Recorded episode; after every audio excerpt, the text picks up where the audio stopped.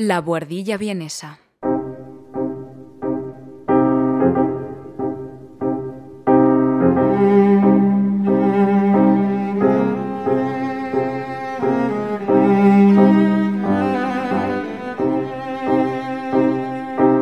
Un espacio de análisis musical realizado por Juan Velázquez desde la capital austríaca.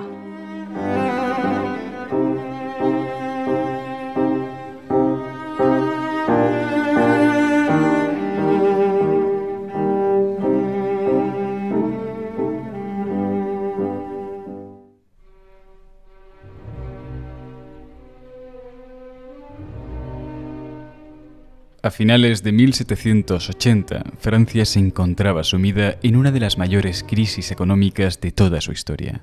Desde que Luis XVI accediese al trono en 1774, las arcas del reino habían sido sistemáticamente vaciadas en costosas guerras y en ostentosos palacios, los cuales generaban un resentimiento cada vez mayor entre la empobrecida población francesa.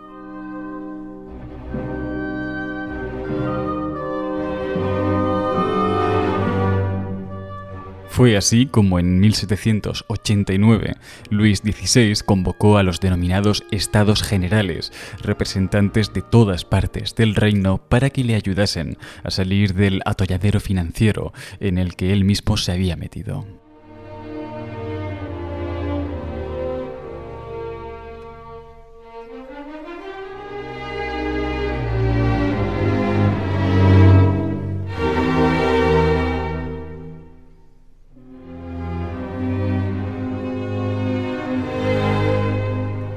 Sin embargo, los representantes del tercer estado, los denominados como pueblo común, cansados ya de que sus necesidades fuesen constantemente ignoradas, decidieron romper con todo, creando su propia coalición de representantes a espaldas del reino, la Asamblea Nacional de mayo de 1789.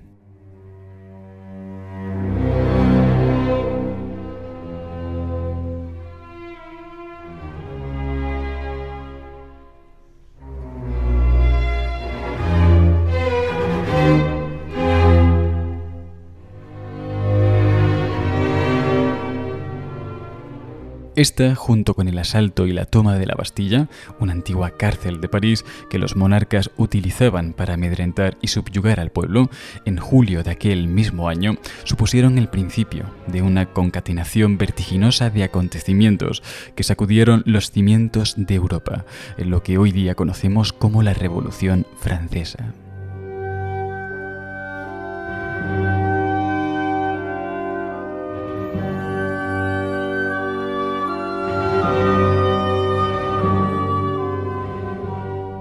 El resultado, tras casi 10 años de violencia y revolución, fue pasar de una de las monarquías absolutas más poderosas del mundo a una especie de dictadura militar, una autocracia manejada con puño de hierro por un joven general del ejército francés llamado Napoleón Bonaparte.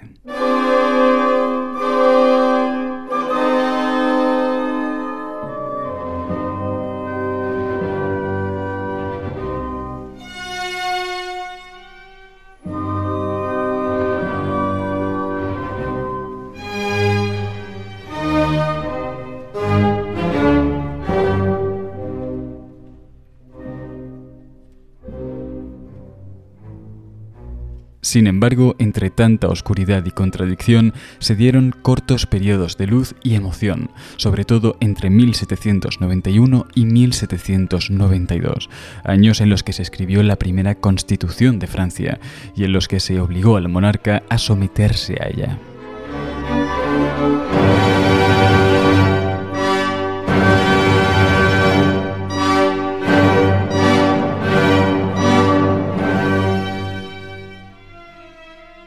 Fue en este breve periodo de monarquía constitucional donde se crearon las mejores letras, los mejores poemas y sobre todo los mejores himnos, de los que sin embargo destacó uno en particular, un himno que poseía la extraña capacidad de instalarse en el corazón de quien lo escuchaba, de convencer a incrédulos e incluso al enemigo, un himno que se escuchaba desde el norte al sur de Francia, de este a oeste, en los teatros y en el campo de batalla Hoy hablaremos de su historia, de su nacimiento y de su propagación imparable, pero también de sus consecuencias y de las muchas preguntas que aún quedan por resolver. Bienvenidos a la curiosa historia del himno de la marsellesa. Bienvenidos a la guardilla vienesa.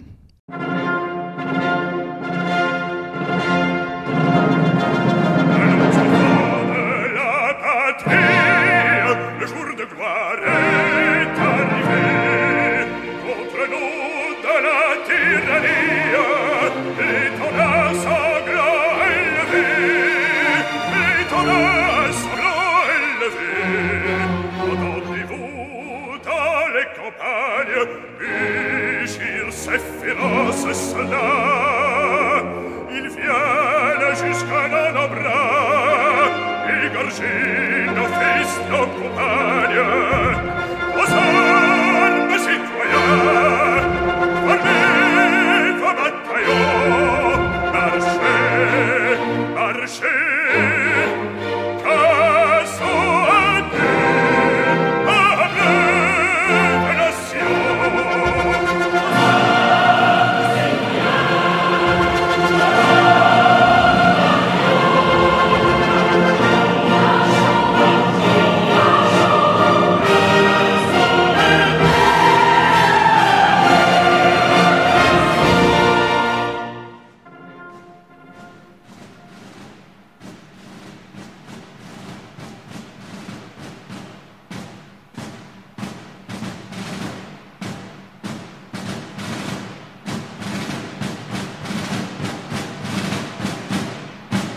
encontramos en la primavera del año de 1792. En ella Francia, que ya acumula tres años de revolución a sus espaldas, es desde hace meses una monarquía constitucional y por lo tanto una amenaza para el resto de potencias absolutistas de Occidente. A raíz de esto, la tensión en París es palpable y la Asamblea Nacional se encuentra debatiendo si debe optar por una guerra que les enfrente a una coalición de reyes o por la paz.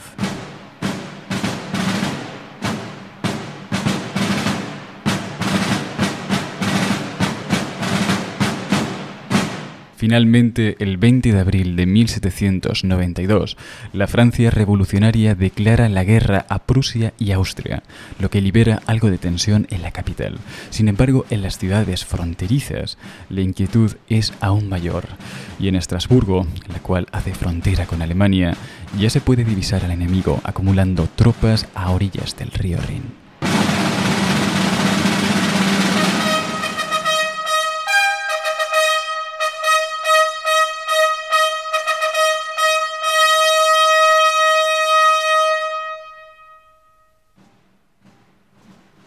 Unos pocos días después, el 25 de abril de 1792, Estrasburgo recibe la confirmación de guerra por parte de Prusia y Austria, y desde esa misma mañana comienzan a sentirse en la ciudad los primeros disparos cruzados y cañonazos.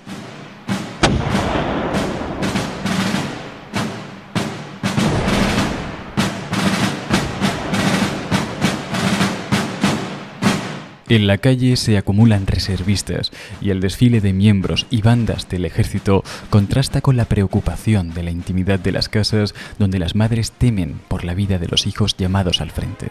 Mientras tanto, fuera ya suena el himno militar Saïr, el cual tiene una melodía bastante conocida pero con cierto tono marcial.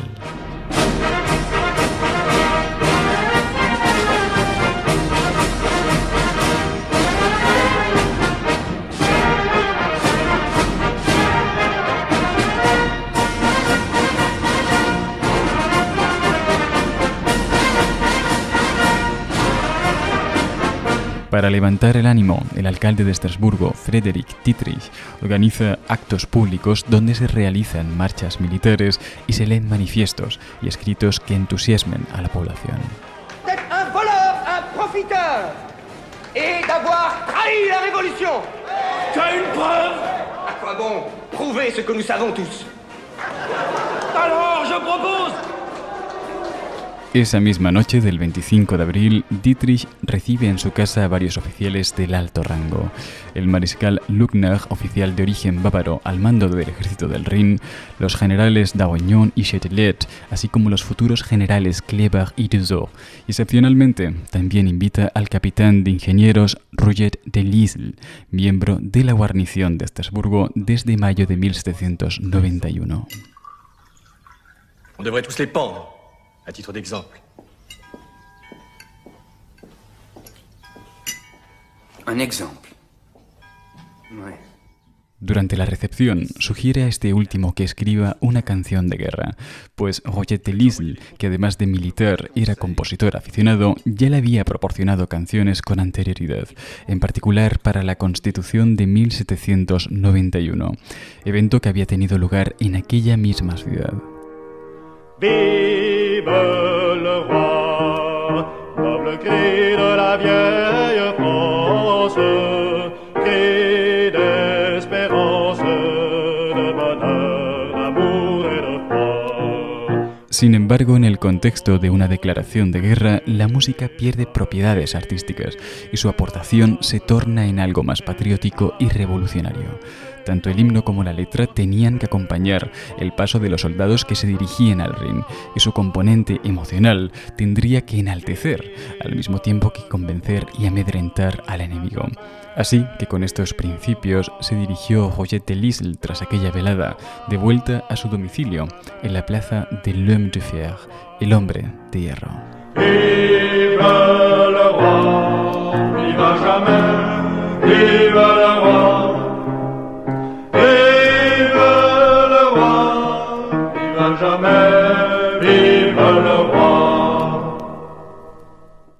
De Lisle, que por aquel entonces tenía 31 años, trabajó durante toda la noche, esbozando posibles melodías y letras que pudieran servir para tal fin.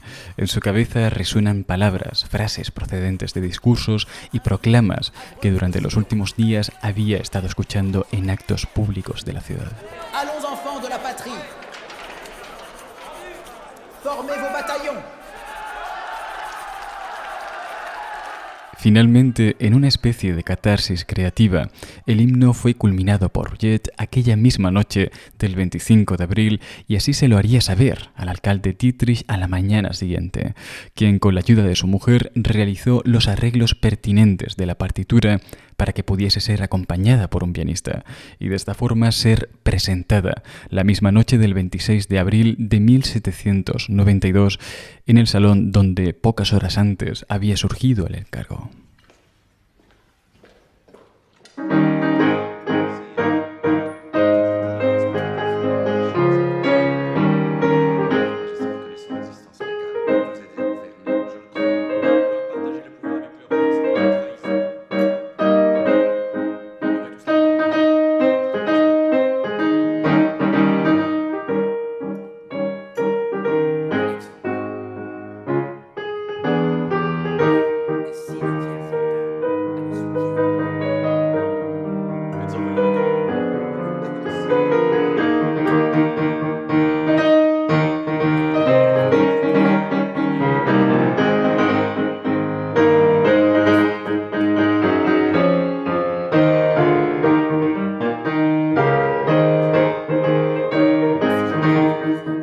Parecer, el título original pensado por Rouillet no fue el de la marsellesa, sino el de Canto de Guerra para el ejército del Rin.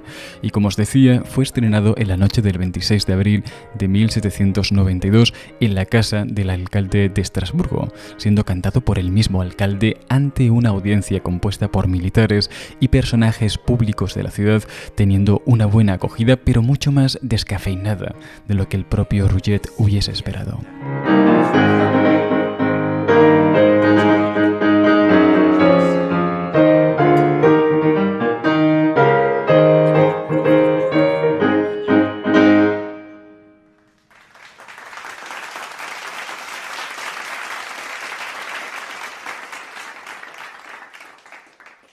Una noción realista de lo que debió haber sido aquel momento lo encontramos en una de las cartas que la esposa del alcalde Dietrich envió a su hermano a los pocos días del evento. Tú sabes que solemos recibir mucha gente en casa y que siempre hay que inventar algo para amenizar la reunión. Por eso mi marido tuvo la idea de mandar componer un himno. El capitán Rouget de Lisle del Cuerpo de Ingenieros, buen poeta y músico, compuso rápidamente una canción de guerra. La interpretó mi propio esposo, que tiene una buena voz de tenor, y efectivamente resultó muy bien. Yo, por mi parte, puse los conocimientos musicales que poseo y arreglé la partitura para piano y otros instrumentos, lo cual me dio mucho trabajo. Se ejecutó por fin en nuestra casa y tuvo mucho éxito entre la concurrencia. Tras el estreno, Rouget, quien no se tenía a sí mismo en muy alta estima como compositor, pensó que la mejor manera de darle difusión era enviándoselo a altos cargos del ejército, para que estos apreciasen su potencial como canto de guerra y de esta manera cosecharse algo de reputación dentro del ejército. Sin embargo, tras un tiempo recibiendo apenas buenas palabras, decidió darse por vencido y terminó concibiendo su propio himno como algo anecdótico, propio de aquellos días efusivos en Estrasburgo.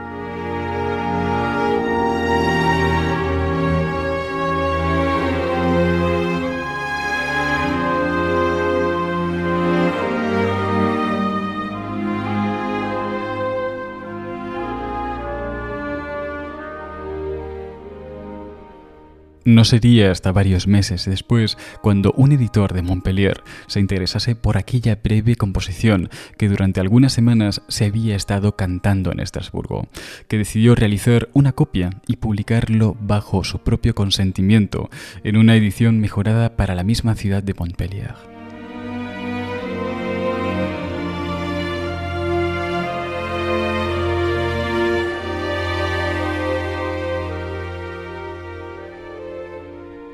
Es entonces cuando un joven estudiante de medicina, el cual se había listado en el ejército junto con otros 400 voluntarios de la ciudad, comprase una serie de estas ediciones del canto de guerra para el ejército del Rin y se las llevó consigo durante las rondas de reclutamiento que el ejército tenía planeado hacer por diferentes ciudades de Francia.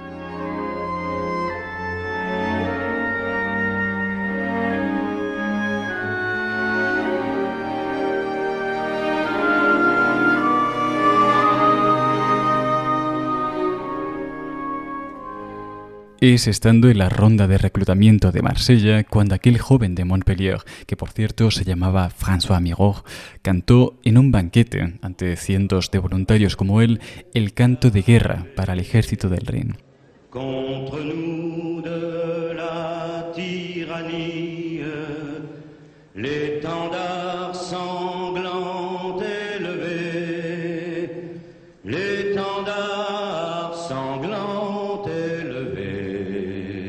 El efecto fue inmediato y en apenas unos días los más de 400 jóvenes de Montpellier procedentes de Marsella se encontraban cantando este himno mientras hacían su entrada triunfal en París para posteriormente formar parte de las filas del ejército.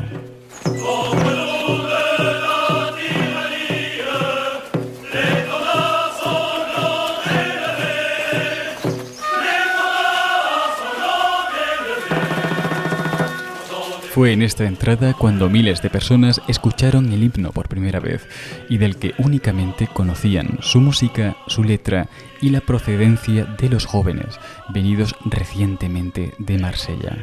Es por esta razón por lo que entre la multitud comenzó a llamarse a este himno como el himno de la marsellesa o el de los jóvenes que provenían de Marsella, desconociendo en su totalidad que ni los jóvenes eran marselleses ni el himno provenía de esta ciudad.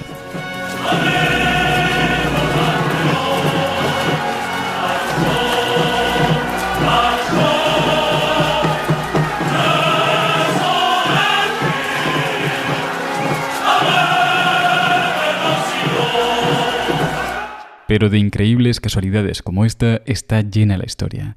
Ahora en Francia existía un himno emocionante, fácil de cantar, fácil de recordar y cuyo título no solo ahora era más breve y directo, sino que además apelaba a la unidad de Francia, a un canto que había nacido en el sur, en Marsella, y que había dejado su semilla a lo largo de todo el país para finalmente llegar hasta París, al norte, donde todos ahora lo conocen y lo cantan. Sin embargo, de todo este proceso, Royette Lisle apenas es consciente, y para cuando realmente se da cuenta de que lo que suena en todas partes es su canto de guerra para el ejército del Rin, ya es demasiado tarde. Y el 14 de julio de 1795, la Convención Nacional declara el ya conocido himno de la Marsellesa, de autor, por cierto, desconocido, como el himno nacional de Francia, desprendiéndose así el himno de su autor y haciendo casi imposible para Rouget reclamar su merecida autoría.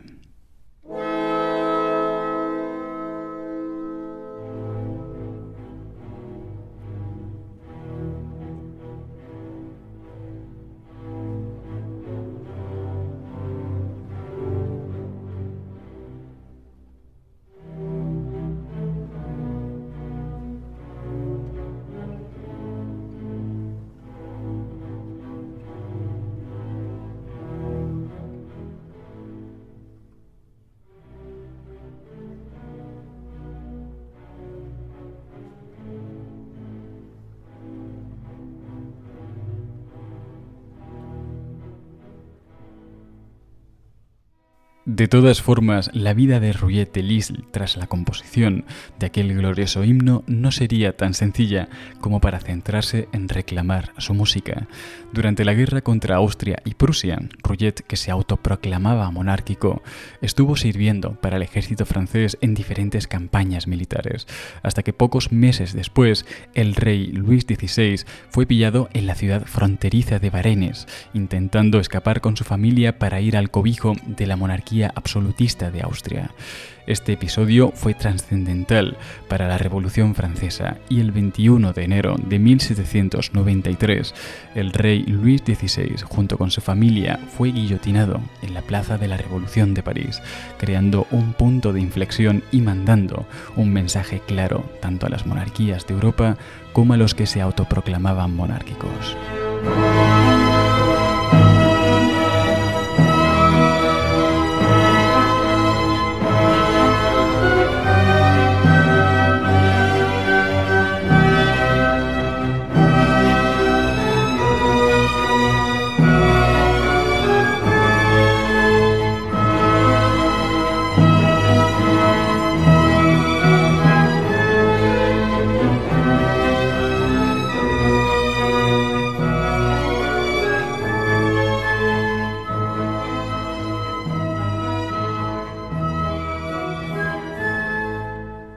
Este hecho hizo que Rouget de Lisle estuviera durante los 12 años que durase la Primera República de Francia, hasta que Napoleón se autoproclamase emperador del Primer Imperio en 1804, en varias ocasiones arrestado e incluso encarcelado por sus manifestadas convicciones monárquicas. Todo esto, además, no le excluyó de sufrir penurias económicas de forma casi constante, mientras que su himno huérfano casi desde nacimiento seguía sonando aún a diario allá donde iba.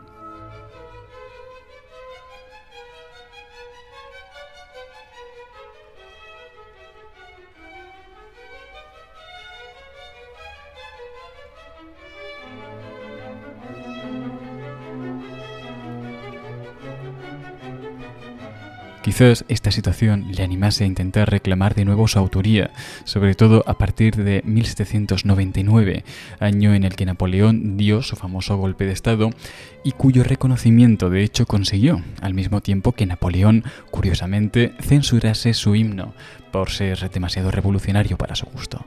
De esta forma, Rouget Lisle conseguía algo de reconocimiento, cosa que agradeció, declarándose en esta ocasión claramente pro-napoleónico, pero que al igual que le ocurrió cuando se declaró pro-monárquico durante los años de la República, su afinidad a Napoleón volvió a jugar en contra suya cuando éste fue derrotado en 1812 y el régimen absolutista de la Restauración ocupó su lugar.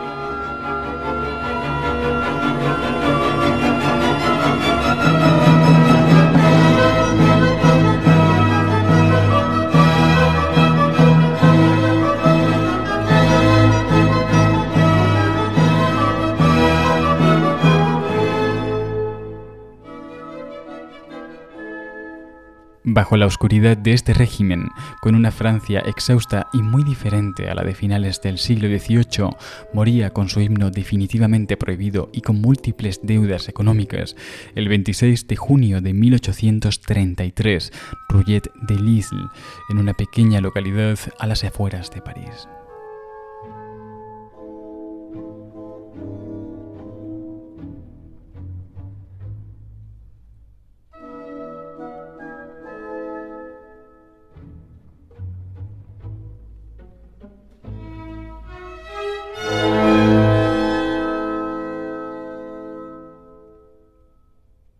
Bien, pues hasta aquí llega de una forma muy breve la interesante historia del nacimiento de la marsellesa y la de su peculiar creador.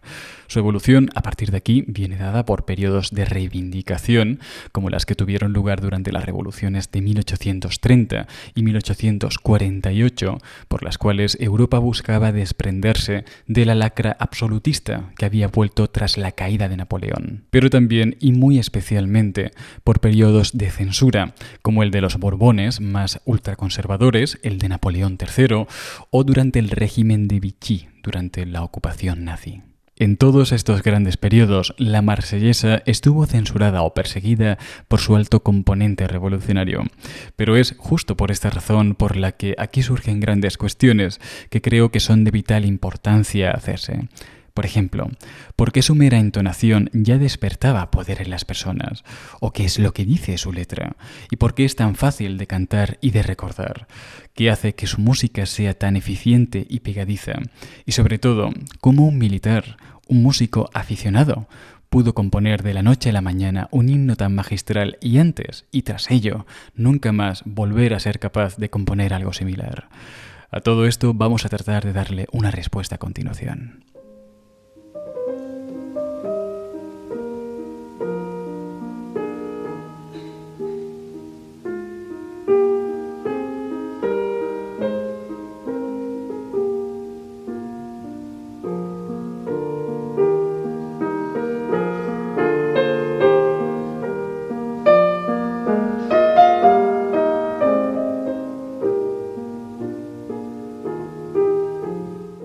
He perdido el texto de referencia, pero recuerdo que cuando estaba informándome sobre la marsellesa, leí una breve cita de un general del ejército francés que en 1792 pedía el reabastecimiento de munición y comida, pero sobre todo de más soldados que cantasen el himno, el himno de la marsellesa, pues al parecer su canto tenía el extraordinario poder de reanimar a los exhaustos durante la batalla. Y es que su entonación, pero muy especialmente su letra, contiene un mensaje muy potente que en apenas siete estrofas, muchas de ellas se omiten al cantarlo, consigue reunir el espíritu complejo y frenético que la Revolución Francesa poseía en aquel momento. Allons enfants de la patrie. Marchemos, hijos de la patria. Le jour de gloire est arrivé. Ha llegado el día de la gloria. Contre nous de la tyrannie, Contra nosotros la tiranía. El sangriento estandarte se alza. Entendez-vous dans les campagnes mugir Oís en los campos el bramido de aquellos feroces soldados. Vienen hasta nuestros brazos égorger vos fils, vos compagnes. a degollar a vuestros hijos y esposas. Aux armes, citoyens, A las armas, ciudadanos. formez vos bataillons. Formad vuestros batallones. Marchez, marchez, Marchad, marchad. qu'un sang impur abreuve vos sillons. Que la sangre de los impuros riegue en vuestros campos.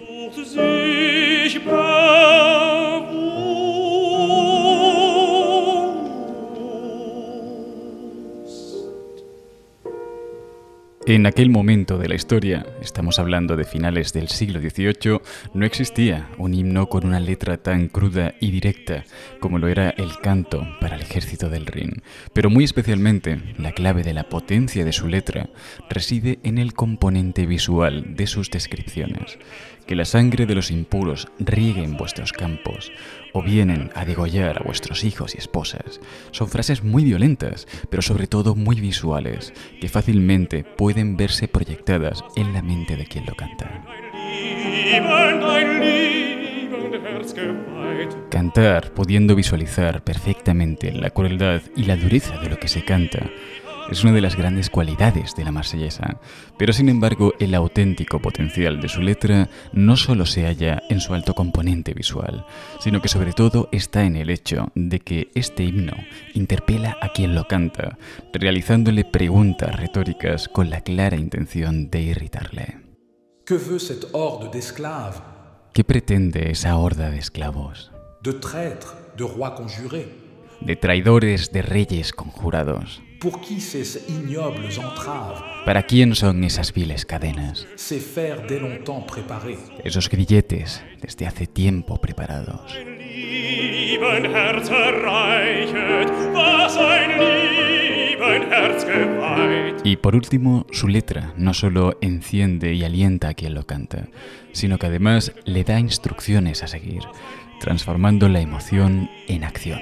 Aux armes, citoyens A las armas, ciudadanos, vos formad vuestros batallones. Marchez. Marchad,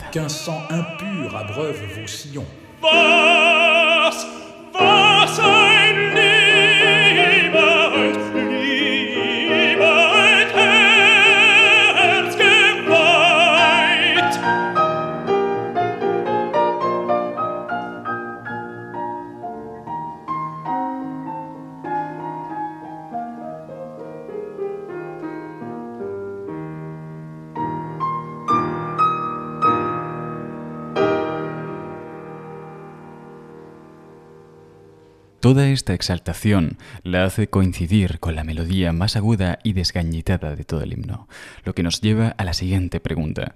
¿Cómo funciona su música? La marsellesa, a pesar de su componente revolucionario, cumple con la mayoría de características esperables para un himno nacional. Su estructura, por ejemplo, se divide en siete estrofas que generan un estado de ánimo determinado.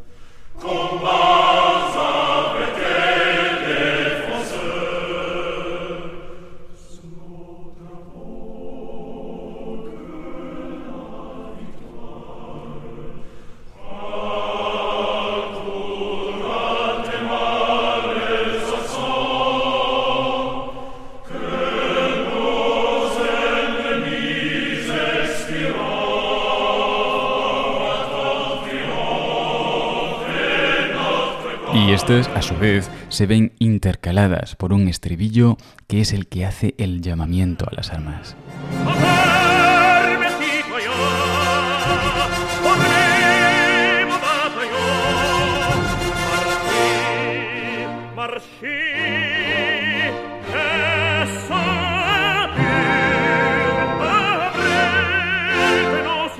Esto se repite un total de siete veces, aunque por lo general en actos oficiales solo suelen cantarse la primera y la última estrofa del himno. Sin embargo, es a partir de parámetros como el ritmo o la armonía donde comenzamos a encontrar algo más distintivo. La marsellesa, por ejemplo, tiene un ritmo algo más ligero y acelerado que la mayoría de los himnos. Este es, por ejemplo, el himno de Alemania.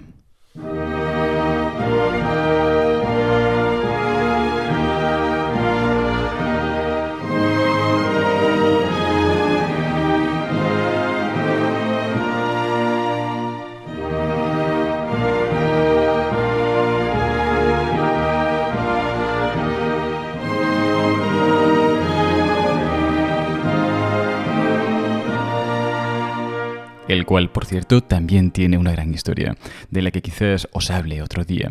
Y este es el himno de Reino Unido.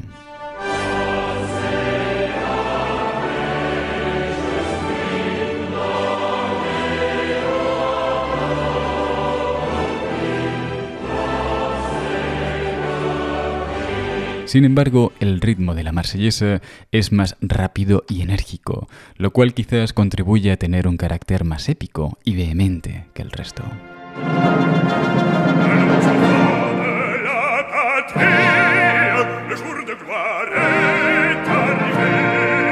En el ámbito de la armonía, todo parece como de costumbre para un himno nacional.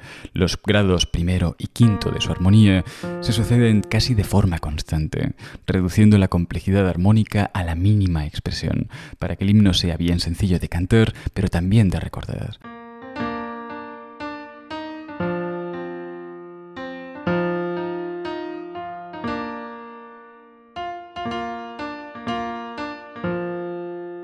Sin embargo, en cierto momento y de forma magistral, tiene lugar un pequeño pasaje escrito en el modo de si bemol menor, que genera un fuerte contraste con el resto del himno y que utiliza para ello el famoso tetracordo del lamento barroco, que son estas cuatro notas que descienden en el bajo.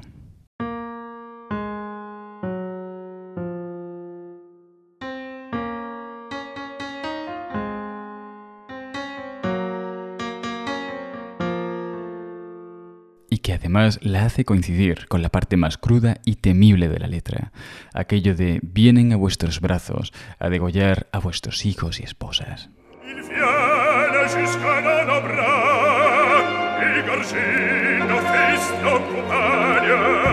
Esto genera de repente un fuerte giro emocional en el himno, que hace que quien lo canta de repente se sienta vulnerable y abrumado por el temor, para inmediatamente después enlazar con el estribillo y el llamamiento a las armas.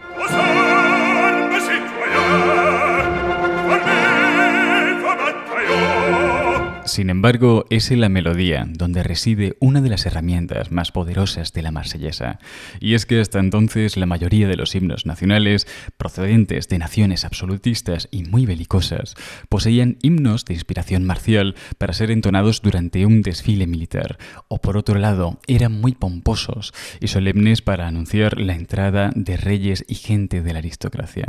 Sin embargo, el hecho de que la marsellesa fuese un himno que se asemejase más a una canción popular que a una marcha militar fue una de las claves del éxito para que la gente lo cantase como una melodía más de las que podían escucharse en casa o en la calle.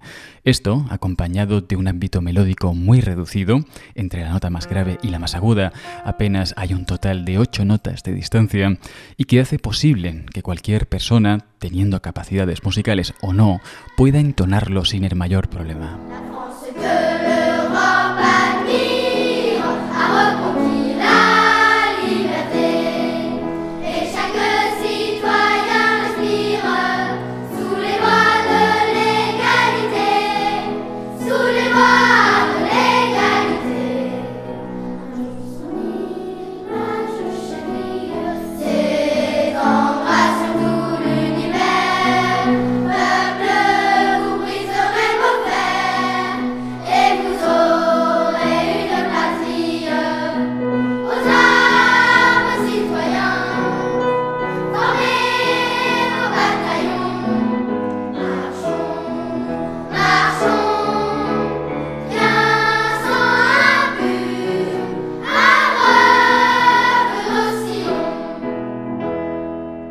Por esta y otras muchas razones que no me dan tiempo a desplegar, considero el himno de la Marsellesa como uno de los mejores himnos nacionales que jamás se hayan escrito. Y no solo lo digo yo, la Marsellesa es el himno nacional que más naciones diferentes lo han adoptado en algún u otro momento de su historia como símbolo revolucionario. En 1917, por ejemplo, durante la Revolución rusa, algunos miembros revolucionarios la entonaban durante las manifestaciones y altercados.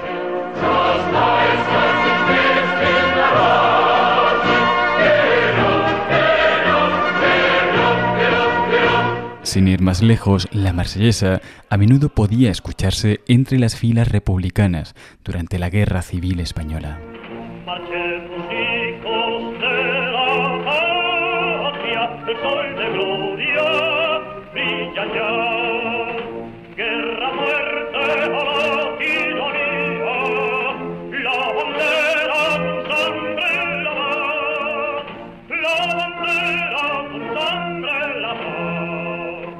E incluso los mismos franceses llegaron a escucharla siendo entonada contra ellos mismos durante la Guerra de Independencia de Argelia en 1954.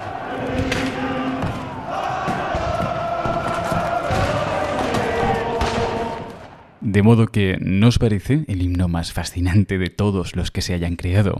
O quizás la auténtica pregunta aquí sea, ¿Cómo es posible que un militar con relativamente pocos conocimientos de música, cuyos otros himnos jamás tuvieron éxito y cuya carrera musical después de la marsellesa brilló por su ausencia, pudiese componer un himno de semejante calidad en una sola noche y sin la ayuda de ningún letrista o compositor? Pues aquí viene lo interesante.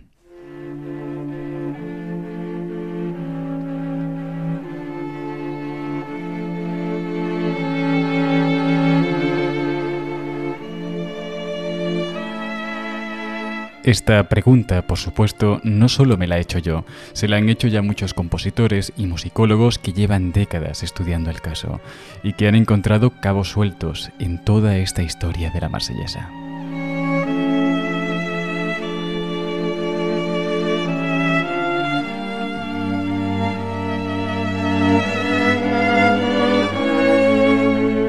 La primera de ellas es que Rouget de Lisle, que como ya sabéis era compositor aficionado, solía firmar todas sus composiciones independientemente de la calidad que éstas tuvieran, por lo general de bastante poca calidad.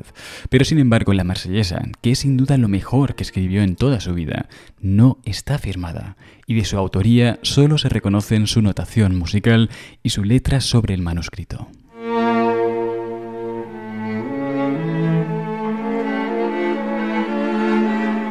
Este extraño hecho hizo que los historiadores comenzaran a hacerse preguntas y a ver hacia dónde les conducían los cabos sueltos, hasta que unas pocas décadas más tarde todos ellos terminaban apuntando hacia una misma persona, un violinista y compositor italiano, muy conocido en el ámbito de la música clásica, que durante varios años a finales del siglo XVIII desarrolló su carrera en París y que parece muy probable que tanto él como Rouget de Lisle quien por entonces también vivía en París, entablasen contacto e intercambiasen algunas piezas musicales como forma de cortesía entre compositores, hasta que en 1790, hostigado por la Revolución Francesa, aquel compositor italiano tuvo que huir a Gran Bretaña, dejando atrás su carrera en París y desapareciendo de la escena musical de la zona para siempre.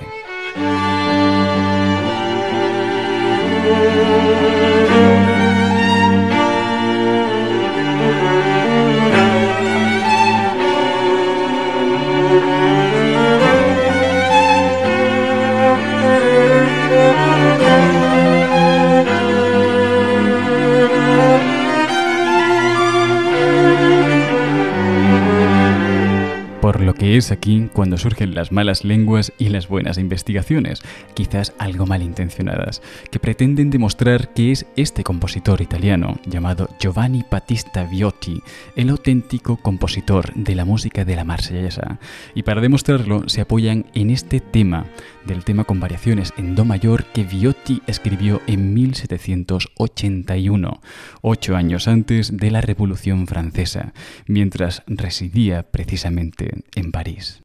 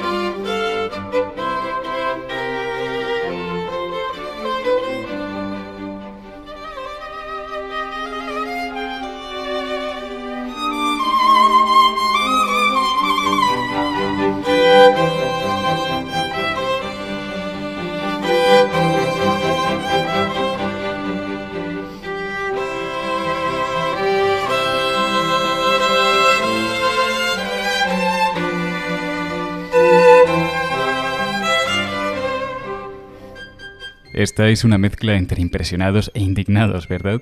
Quizás Rouget de Lisle utilizase la música del desaparecido Viotti para ponerla en un himno que a priori no tendría la mayor trascendencia.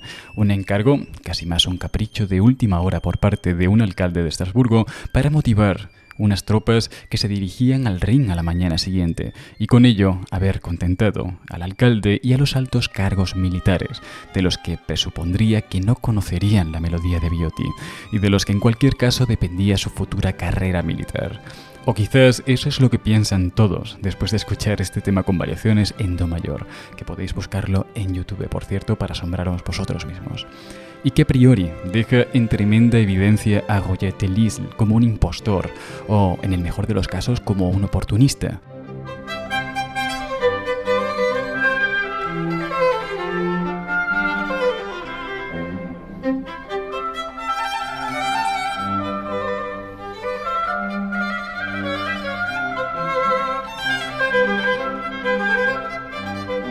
Sin embargo, y esto solo hace que sea aún más interesante el asunto, en la partitura original de Viotti los musicólogos encontraron nuevas pistas, nuevas evidencias de cabos sueltos que a su vez ponían en duda la autoría de Viotti sobre la partitura.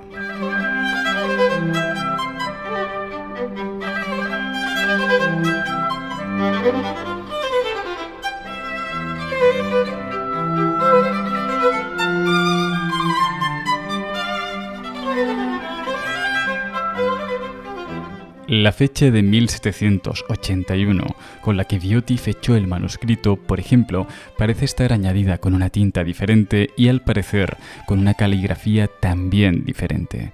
De ellas se hizo la prueba del carbono 14 para tratar de ver si había una gran diferencia de fechas entre una tinta y la otra, pero parece ser que ambas son de la misma época, aunque de personas diferentes. Y para más desconcierto, en una de las correcciones posteriores que Viotti hizo sobre este tema con variaciones, llegó a escribir una anotación en el margen inferior de la partitura, desligándose de su autoría y afirmando que efectivamente él jamás había sido el autor de esa música, sin dar mayor detalle o explicación.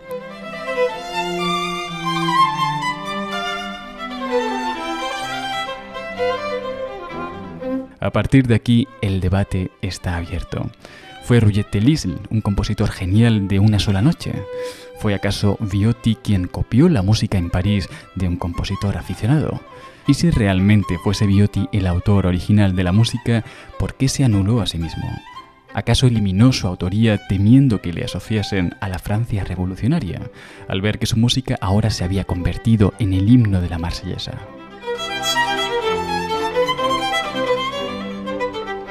Tantas preguntas y tantas posibles respuestas que hacen de este himno algo sino aún más grande y maravilloso, que contiene hasta un posible enigma dentro de su propia autoría.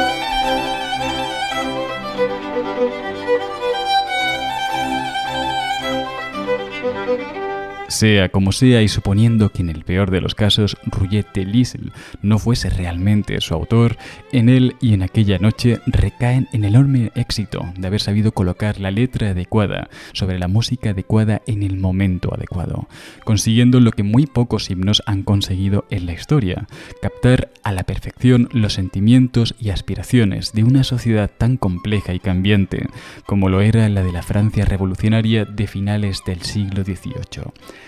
para revelarse como un himno que finalmente trasciende no solo a su creador, sino que también a una época concreta, cantándose como un símbolo de reivindicación de la libertad en diferentes periodos de la historia, en boca de naciones diferentes a la francesa y que en esencia todas lo han cantado como símbolo de libertad, de lucha por los derechos civiles y en definitiva como símbolo de la ruptura con lo establecido. Y es justamente ahí donde reside el éxito de la marsellesa y en concreto el de Roger de Lisle, en última instancia quien tuvo la brillante idea de transformar una sencilla melodía cantable en uno de los himnos más influyentes de la historia.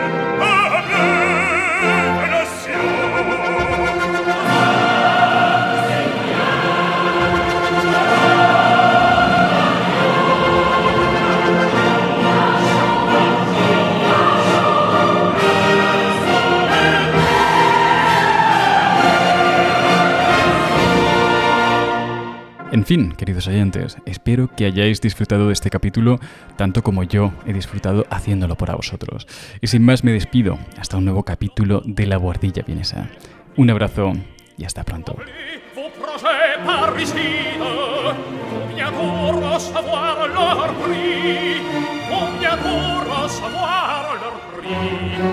et soldat pour vous combattre s'il tombe nos jeunes héros la terre en produit de nouveau contre vous tout prêts à se battre aux armes citoyens formez vos bataillons